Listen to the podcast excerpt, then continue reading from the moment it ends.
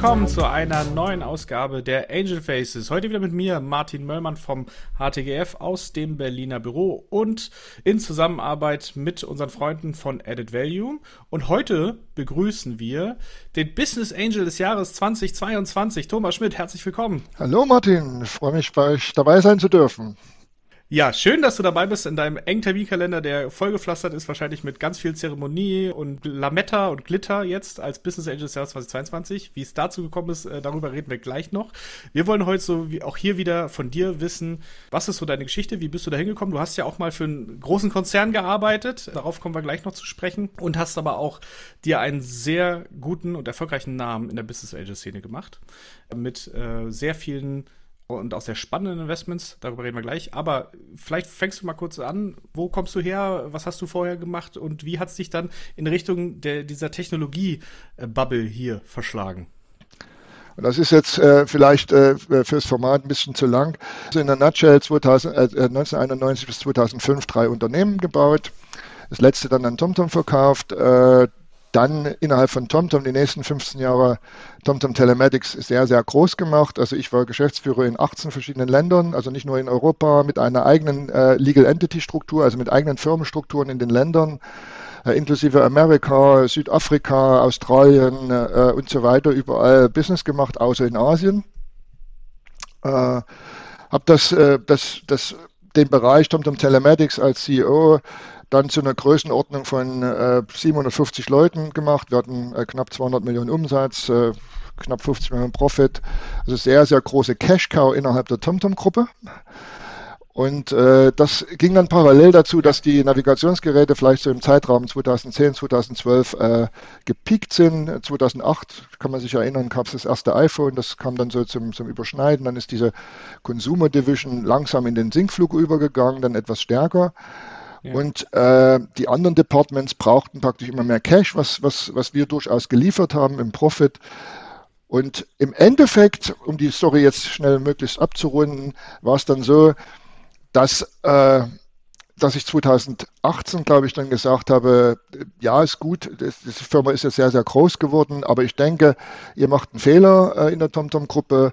Ihr solltet jetzt äh, uns freigeben wieder, also uns äh, möglichen, den Profit, den wir produzieren, selber in unser eigenes Wachstum, in ein erweitertes Wachstum zu stecken, anstatt einfach immer nur eine Querfinanzierung zu machen innerhalb der Gruppe. Und ihr solltet uns verkaufen. Da gab es am Anfang nicht so die große Zustimmung, weil welches Unternehmen hat nicht gerne eine Business Unit, die also zweistellig deutliche Millionenbeträge im Profit abliefert, die man benutzen kann intern. Letztendlich kam es dann doch dazu und dann ist das Unternehmen äh, Ende 2018, Anfang 2019 an Bridgestone verkauft worden, also die Reifenhersteller, äh, für einen Unicorn-Preis. Und das ist natürlich eine schöne Geschichte, wenn man dann sein eigenes Baby, also nochmal 15 Jahre im Corporate-Bereich sehr, sehr groß gemacht hat und dann äh, das Ganze dann quasi nochmal verkaufen darf, äh, auch als CEO und dann in eine größere Industriefirmengruppe einbringen kann, also in die Bridgestone unter äh, Unicorn-Bewertungspreis. Dann habe ich noch 2019 noch den Carve-Out den Carve finalisiert äh, von TomTom zu Bridgestone, habe für Bridgestone 2020 noch die Bridgestone Mobility Solutions gegründet. Das ist also eine internationale Gruppe, die sozusagen Digitallösungen äh, ver, verein, also unter einen, unter einen Hut bringt letztendlich, wovon natürlich Webfleet eine, eine große äh, Komponente war. Und im Endeffekt habe ich mich dann 2020 dazu entschieden, äh, das ganze Unternehmen wieder zu verlassen. Äh, Bridgestone ist, ist hat ein japanisches, äh, wissen die meisten nicht, ist also Tokyo Headquartered, hat ein japanisches, asiatisch äh, Management, was ja. für mich als, äh, ich sag mal so, durchaus Hardcore-Entrepreneur einige Challenges mitgebracht hat, mit denen ich nicht ganz so akkord gehen konnte, weil ich immer gewöhnt war, äh, wirklich frei zu agieren äh, als, als, als Führer dieser Sachen. Und dann bin ich im Prinzip, habe eine ordnungsgemäße Übergabe gemacht, habe einen neuen CEO eingearbeitet, und bin dann äh, wieder nach Deutschland zurückgekehrt. Ich habe also 15 Jahre ungefähr in, äh, in Amsterdam äh, zugebracht und gelebt, also auch mit Family also die Family ist dann schon 2019 zurückgezogen und ich bin dann immer noch gependelt die letzten zwei Jahre und bin im Prinzip jetzt seit zwei Jahren richtig in Deutschland wieder angekommen und habe äh, dann angefangen zu investieren im Bereich äh, Startups und teile meine Zeit zurzeit ungefähr in 70 Prozent Zeit im, im Startup-Bereich und 30 Prozent im Private Equity Advisory-Bereich. Also ich bin eigentlich sozusagen ein sogenannter Fullzeit-BA okay. und habe schon eine ganze Menge Investments gemacht. Ja. Also man, man, merkt vor allen Dingen eine bewegte Geschichte. Äh, und was war so das, das Größte an Mitarbeitern, für naja, äh, Wie gesagt, also der, der, wo wir verkauft haben, die, die, die nächsten Zahlen darf ich dir nicht mehr nennen. Aber die 2018er Zahlen, äh, die sind ja public gewesen, weil die TomTom immer noch äh, reportet hat. Das waren ungefähr 750 Leute. Doch auch eine, eine große Organisation geführt. Und jetzt aber möchtest du dieses Wissen auch vor allen Dingen an junge Entrepreneure und Gründer weitergeben. Ganz genau. Kannst du uns vielleicht mal kurz mitnehmen, was war denn so dein, dein erstes Investment? Ja, das erste Investment war eigentlich, äh, das, das erste Investment war Actaport. Äh, Actaport äh, ist, ein, ist ein Legal äh, äh Startup, äh, was im Endeffekt die, die Prozesse in Kanzleien äh, auf eine neue digitale Stufe hebt. Also wir alle wissen das ja mhm. vielleicht noch, wie es bei Notaren und Rechtsanwälten zugeht, immer noch mit viel Papier und, und viel eher tendenziell traditionelle äh, Prozesse. Und dort gibt es eine ganzheitliche Lösung bei Actaport, äh, die das Ganze automatisiert mit, einer, mit dem kompletten Microsoft-Package zusammenbringt und äh, auch die neuen teilweise schon etablierten Datenstandards äh, zum digitalen und sicheren Austausch mit Gerichten äh, eben umsetzt. Also wenn man so will, ein ganzheitliches Package für Kanzleien. Ist das jetzt in meinem Sweet Spot? Nein. Wie komme ich dazu, zu diesem Investment? Eigentlich über einen guten Bekannten, also nach, der, nach meiner Rückkehr nach Deutschland, musste ich ja erstmal wieder neue Netze aufbauen. Also ich hatte sehr viele Netze im internationalen Umfang, aber man würde die jetzt hm. nicht als, als hoch intensiv in Deutschland mehr bezeichnen, weil ich hatte ja vorhin gesagt, ich war in 18 verschiedenen Ländern Geschäftsführer und dort ziemlich viel unterwegs und insofern nur gelegentlich in Deutschland immer mal noch die Family und Friends besuchen, äh, aber das war es dann schon. Also mein Netzwerkaufbau musste erst wieder losgehen und insofern hatte ich Kontakt mit, äh, mit einem äh, Investor, der dort äh, schon längere Zeit bei Actaport investiert ist und der hat gesagt, hey, reden wir doch mal einfach drüber und wir machen da gerade eine Runde, hast du Bock mit reinzukommen? Es war eine ziemlich große Runde letztendlich und äh, ja, da bin ich mit rein und äh, seitdem bin ich mit dabei letztendlich. Es hat mich äh, begeistert, weil das erste Mal passt es äh, zur Softwaregeschichte. Ja, also Software und SaaS ist so meine Welt letztendlich. Habe ich mein ganzes Leben lang gemacht. Das ist ein B2B-Business. Und insofern passt das. Äh, also von der Branche habe ich auch nicht viel Ahnung, muss ich fairerweise zugeben. Würde ich es heute machen, weiß ich nicht. Also da kommen wir vielleicht noch dazu, wie, wie mein, mein Werdegang dann als BA war letztendlich. Es, also wie, wie man sich sozusagen daran tastet, wie man von einem eher opportunistisch generischen Approach äh, vielleicht zu dem kommt, was ich jetzt mache, also in der Sektor-Fokus äh, bezogener BA. Und da gibt es ja unterschiedliche Flavors in, äh, in den Leuten, die also zumindest nicht als BA nicht nur ein Investment machen, sondern die es eher vollzeitmäßig oder als, äh, als, als Profis sozusagen machen. Ja, aber äh, lass uns da reingehen. Also du hast gesagt, das, das erste war so ein bisschen opportunistisch, weil äh, wie es, äh, äh, also aus der Erfahrung auch von einigen Interviews kann ich jetzt sagen, es ist meistens so, irgendeiner ruft einen an und sagt, hier, das ist doch total spannend, wollen wir uns das nicht zusammen angucken und dann kommt man da, rutscht man da irgendwie rein. Aber man macht ja dann seine Erfahrungen. Was waren so auch dein, deine Learnings, vielleicht so das erste Jahr, erste anderthalb Jahre, was hast du da mitgenommen in deiner, in dieser neuen Rolle, die du dann ja ausgefüllt hast?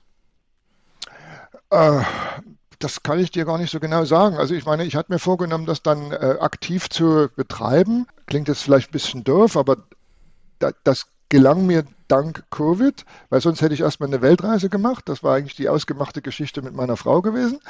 Mhm. Aber das konnte man da nicht machen. Also was musste man machen, wenn man Schade. zu Hause sitzt und, und, und voller Energie sitzt äh, und äh, da was tun kann? Also da habe ich mich relativ tief reingekniet. Also ich komme natürlich mit, mit, der, mit der geladenen äh, CEO-Erfahrung, mit, äh, mit einem riesen Spektrum an Finanzwissen, an Rechtswissen und so weiter. Das kann ich alles relativ eigen spielen und habe dann, äh, sagen wir so, eine, eine Education-Phase mir selber auferlegt, äh, die in dem Bereich Early, äh, Early Stage liegt. Dazu hatte ich vielleicht vorhin äh, nicht erwähnt, also ich habe auch in der CEO-Rolle damals innerhalb der, der TomTom-Wachstumsstory dann auch organisch und anorganisches Wachstum mit vorangetrieben. Ich habe eine eigene M&A-Abteilung aufgebaut. Wir haben mehrere Akquisitionen gemacht, äh, sowohl im Geo-Expansion als auch im Market Share Expansion äh, Akquisitionen. Also äh, als Investor zu agieren, als, als strategischer Käufer zu agieren, wie gesagt, von anderen Unternehmen, die man dann reinkauft als Stratege, das war mir alles nicht fremd. Mir war äh, ich musste mich damit beschäftigen, wie, wie geht es jetzt äh, Pre-Seed, äh, Pre Seed, Series A, was macht man, also die ganze Terminology, die, die im Startup-Umfeld äh, notwendig ist und sich dort dran lang zu hangeln. Dann kommen wir vielleicht gleich zum zweiten Investment, das ist diese Learning Curve, die war tendenziell auch noch sehr opportunistisch, äh, muss man fairerweise sagen, aber schon äh, sehr danach ausgerichtet, was, was braucht das Land, ne? was brauchen die Menschen? Das war damals durch die Covid-Geschichte Remote Working. Mhm. Also ist, mhm. wir, wir, wissen ja alle, es ist ein massiver Schub gegeben vom, äh, vom Im-Office äh, arbeiten zu Remote-Arbeiten und dann zu, zu, Co, zu Coworking Spaces. Das ist ja alles explodiert zu dieser Zeit dann. Ja. Das zweite Investment war dann DeskNow eigentlich, äh, ein Unternehmen, was äh, im, im, Münsterraum sitzt, hat sehr smarte Software geschrieben, äh, womit du äh, Arbeitsplätze verwalten kannst, äh, buchen kannst, äh, wo du Ressourcen dazu buchen kannst letztendlich und ist aber noch einen Schritt weiter gegangen und das war eigentlich der Kick. Es gab damals schon mehrere, die die Arbeitsplätze verwaltet hatten. Der Kick war so, wir wollen so, dass das war die Vision des Airbnb der Arbeitsplätze werden. Ja, letztendlich, das hat mich mhm. äh, äh angeturnt, wenn du so willst, und ich fand das ziemlich cool, weil die hatten damit äh, ein Ding vorweggenommen, dass die großen Firmen, also ich sag mal so die Versicherungsgesellschaft XYZ und Co. mit zehn Etagen großen Bürogebäuden irgendwann mal durch die Remote Working, durch diesen Trend darauf sitzen werden, dass sie irgendwann mal ganze drei Etagen nicht mehr brauchen. Und die mhm. haben sie aber. Äh, egal, ob sie gemietet haben oder sie haben die in diesen Objekten. Was machen sie mit drei Etagen Büro? Sie müssen die einfach wieder in den Kreislauf reinbringen und sie, äh, sie müssen die wieder vermieten und in den Markt bringen. Und äh, das, das können die von selber nicht letztendlich. Also diese Kombination einerseits Software zur Verfügung zu stellen, was dir dieses flexible Buchen ermöglicht von Plätzen, von Ressourcen, von selbst für Mittagessen Services zu buchen. Also alles in einer Plattform, die, die App für den Mitarbeiter und dann auf der anderen Seite den Corporates Möglichkeiten anzubieten, wie sie sozusagen ihre Arbeitsplätze, die frei gewordenen Arbeitsplätze, sicherlich jetzt nicht einzeln auf einem Floor, aber wenn du eine große Firma hast, dann kommst du irgendwann mal dazu, dass du den ganzen Floor freischaufeln kannst. Äh, wie kann man da ein Remarketing machen? Das war die zweite Firma, Desnow. Und danach, das war dann schon so die, ich sag mal so, ja, vielleicht Q3, Q4 2021, äh, dann habe ich mir überlegt, das, das kann so nicht gehen. Also ich kann jetzt nicht so, so links und rechts springen. Ich bin also tendenziell also wahrscheinlich kein, äh, ob, also kein generalistischer BA, äh, die es auch gibt und das ist auch völlig okay, sondern ich, äh, ich will mich eigentlich äh, äh, mehr fokussieren, ich will mehr klar sein, was ich will. Ich habe dazu ein wenn du so willst, einen Businessplan geschrieben, was es denn bedeutet, in der Risikoklasse äh, äh, Startups ein, ein, Business daraus aufzubauen, also AK Portfolio Management, was will man erreichen und so weiter mhm. und so fort. Und daraus gab es dann nochmal ganz klar eine Definition auf dem Fokus, was du auch auf unseren Webseiten nachlesen kannst. Äh, also worin ich investiere, ist, ist ausschließlich B2B und auch keine Tricks, also auch nicht B2B2C oder solche Schatze, wo dann ja jeder mal kommt, du machst B2B, wir machen ja auch B2B, wo aber der, der ultimative Nutzer oder der Beneficial äh, Owner ist dann ein Konsumer, das machen wir nicht zum Beispiel. Und dann innerhalb der B2B-Gruppe die drei Segmente Mobility, ganz klar, da habe ich mein, mein, mein ganzes Leben oder fast mein ganzes Leben damit verbracht. Mobility, äh, Energy und da muss man fairerweise sagen, tendenziell auch eher Elektromobilität, na, letztendlich also wieder Flotte, Rot äh, und mhm. Elektromobilität im Energiebereich dazu. Da kommen aber natürlich auch Solaranlagen dazu, die dann wiederum zum Laden von Fahrzeugen genutzt werden und so weiter. Und der dritte Bereich ist äh, Enterprise SaaS, sagen wir dazu. Wenn man sagt, Softwaresysteme, die tatsächlich großen Unternehmen äh, in ihrer Effizienz weiterhelfen oder Probleme lösen in großen Unternehmen, wo dann aber nicht im Endeffekt ein Weiterverkauf an den Konsumer, an irgendeinem Produkt hängt oder an irgendeiner Lösung hängt. Das sind die drei Klassen. Okay. Und das ging dann los. Jetzt willst du bestimmt noch wissen, wer die ganzen anderen Unternehmen noch sind. Nee, so, so, im Detail, weil ich weiß, du hast ja ein paar, ein paar mehr Investments gemacht, da, da, da verlieren wir uns, glaube ich, im Detail. Was mich aber interessieren würde, ist, was sind so, worauf achtest du, wenn du investierst? Also du hast jetzt klar die Industrie festgelegt und äh, ja. die Aussage mit dem Team ist ja immer der Standard, aber vielleicht auch was, was ist so besonders für dich an einem Team, äh, wo du dann sagst, ja, das, das, das äh, fängt mich und da möchte ich unbedingt mit dabei sein? Oder was sind auch andere Faktoren, die für dich dann ansprechend sind und positiven Ausschlag geben, um ein Investment zu machen? Na gut, also das, äh, also ich, ich muss das Produkt tatsächlich verstehen. Das sagt sicherlich auch mhm. jeder, ganz klar. Aber das heißt eben, dass man sich, also dass ich mich zumindest positioniere als, als, als fokussierter Investor. Äh, das muss technologisch eine gute Qualität sein. Man muss fairerweise sagen, ich zeichne relativ große Tickets. Äh, also das heißt, ich bin selten bei Pre-Seed dabei. Also nicht ganz, ganz am Anfang. Mhm. üblicherweise steige ich ein als BA, wenn die Firma vielleicht ein Quartal schon Revenue geschrieben hat. Also das ist, glaube ich, das Mindeste, äh, was, was da sein muss. Also ich bin jetzt nicht in der Frühphase, also in einer sehr, sehr frühen Phase, wo es Ideen gibt oder wo es losgeht, sondern es muss schon, es muss schon die erste Traction da sein. Das muss ganz klar. Also das ist so der, der Punkt. Deswegen ist es wichtig, auf welcher Qualität ist das Produkt gebaut. Äh, dann kommen wir natürlich zu Team, Team Composition, wie, wie arbeitet das Team zusammen, woher kennt es sich, wie ist es zusammengesetzt, welche Spannungsfelder gibt es, äh, sagt auch jeder, hat jeder so seine eigenen Tricks, wie man das versucht zu erkennen. Und was ich ganz wichtig finde, was meistens bei, bei BA-Interviews nicht erwähnt wird, ist für mich, wie sieht der Cap Table aus und insbesondere wie sieht der Investor Club aus. Also wenn ich nicht der Erste bin, der dabei bin, dann spielt das natürlich keine Rolle.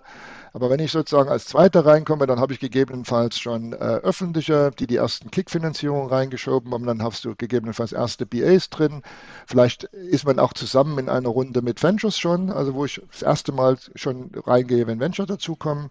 Da gibt es ja eine gute Geschichte, wo wir im HTGF äh, bei einem Unternehmen dabei sind. Da sind wir in einer, in einer Runde zu dritt gewesen. HTGF geht rein, äh, Smart Infrastructure und wir gehen rein. Das ist die IO Dynamics. Deswegen wollten wir vorhin auch nicht drüber sprechen. Äh, da haben wir auf jeden Fall einen gemeinsamen Investor, äh, Investment schon gemacht und das geht ja. ganz gut.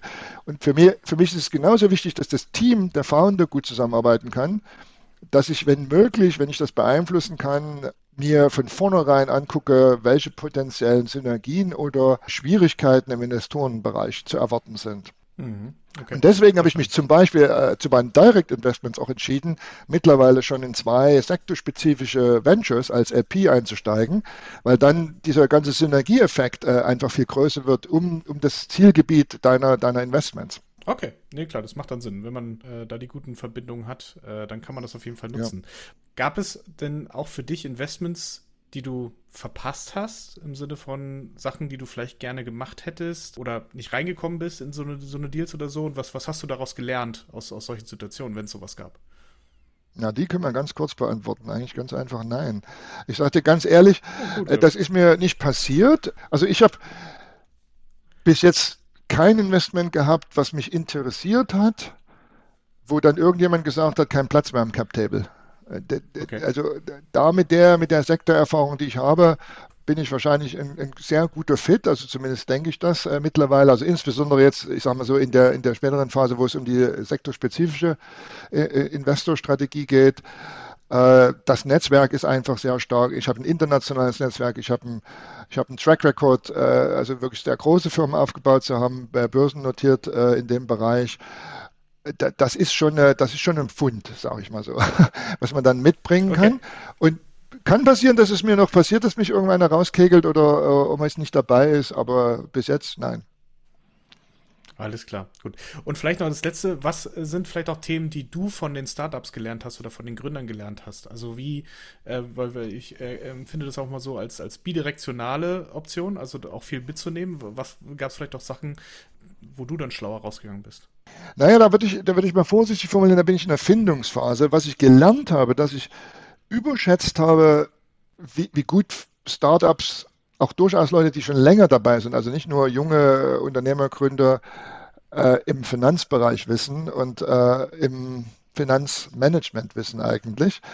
Und äh, dann äh, man selber stärker als, als BA oder als erf erfahrener Investor bei Zeiten darauf Wert legt, äh, dort Transparenz reinzubringen und dort doch den ein oder anderen Schalter bei Zeiten umzulegen oder zu beeinflussen. Und das ist die spannende Phase dieser Übergangszeit, die wir jetzt haben. Ich sage immer, das waren die letzten acht Jahre war Honey and Milk Land.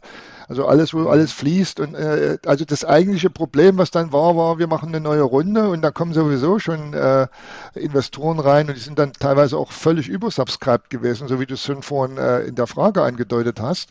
Und jetzt haben wir, sagen wir, mit einer relativ kurzen Zeit von einem halben Jahr einen Markt, der sich komplett dreht, der sich also komplett auf 180 Grad dreht. Und mhm. plötzlich ist die Lösung eben nicht mehr da, das Geld auszugeben, um das Wachstum anzukurbeln, sondern einfach umzuschalten auf, äh, und da würde ich wieder sagen, auf die relative Stärke, die ich auch vertrete, auf, auf, auf ernsthaftes Entrepreneurialtum äh, und nicht nur einfach gute Ideen, äh, gute Marketing-Messages rauszuschmeißen äh, und natürlich großartige Produkte zu entwickeln, aber eben auch unternehmerisch denken, was die Kostenseite betrifft. Und bis jetzt waren ja viele Investoren immer sehr bullig auf der, auf der Topline, ne? also auf der Umsatzseite, auf der Wachstumsseite, auf den KPIs, die, die den Market Share betreffen und so weiter. Und man hat die Kostenseite immer mit Nachschussfinanzierung leicht covern können. Und das mhm. ist eben jetzt nicht mehr so. Nur ist die Frage, ist das schon tatsächlich bei den Startups angekommen? Und da wäre meine Antwort, jein. Da ist noch viel zu tun bei existierenden. Die neuen äh, Startups, die haben schon jetzt äh, die Probleme, dass sie sehen, dass sie Schwierigkeiten haben. Also gute Unternehmen werden immer finanziert werden, aber es eben äh, viel, viel mehr äh, haben jetzt Schwierigkeiten, ihre Erstinvestments, ihre Zweitrunden oder ihre Drittrunden zu schieben. Und ich wir müssen alle daran arbeiten in dieser Szene, dass, dass dieses Mindset äh, jetzt nicht zu lange dauert, dieser Mindset-Shift, also diese, diese Wandlungsprozesse, die notwendig sind, um dem neuen Zeitalter anzukommen. Und ich glaube, viele glauben immer noch, das dauert nur ein halbes Jahr. Und dann äh, hören wir ja Land auf, Land ab, ja, die Ventures, die haben noch volle Kassen ne, und die haben dann Ausgabedruck, wohl wahr. Aber der Ausgabedruck wird sich sehr viel anders auf die Unternehmen konzentrieren, die, die auch, also die nicht nur Topline-Growth können, sondern die auch unternehmerisch denken und Verantwortung übernehmen auf der Kostenseite. Und das ja. wird eine spannende Reise werden. Und ich denke, da ist noch viel Aufklärungsarbeit zu tun, um dieses Mindset in den Unternehmen, die Kultur des Unternehmens äh, zu beeinflussen und vielleicht auch aus der alten Zeit äh, zu, zu lernen äh, und, und sich dort einzubringen, diese Reise dann so zu gestalten, dass die Unternehmen tatsächlich die, die tollen Innovationen, auf denen sie sitzen und die sie entwickeln, äh, dann tatsächlich bis zum Ende bringen, also Großunternehmen bauen können, erfolgreiche Made in Germany Unternehmen bauen können und nicht auf der halben Strecke wegen fehlerhafter Finanzstrategie äh, einfach auf der Strecke bleiben. Thomas, vielen, vielen Dank. Das war ein äh, sehr ausgiebiger und langer Ritt durch die Geschichte, durch deine Geschichte, aber auch durch deine Erfahrungen, die du als Business Angel gemacht hast. Und vielen Dank dafür. Und dann wünsche ich dir noch einen schönen Tag und wir sehen uns bald. Ciao. Danke dir. Es war mir ein großes Vergnügen, bei euch dabei sein zu dürfen.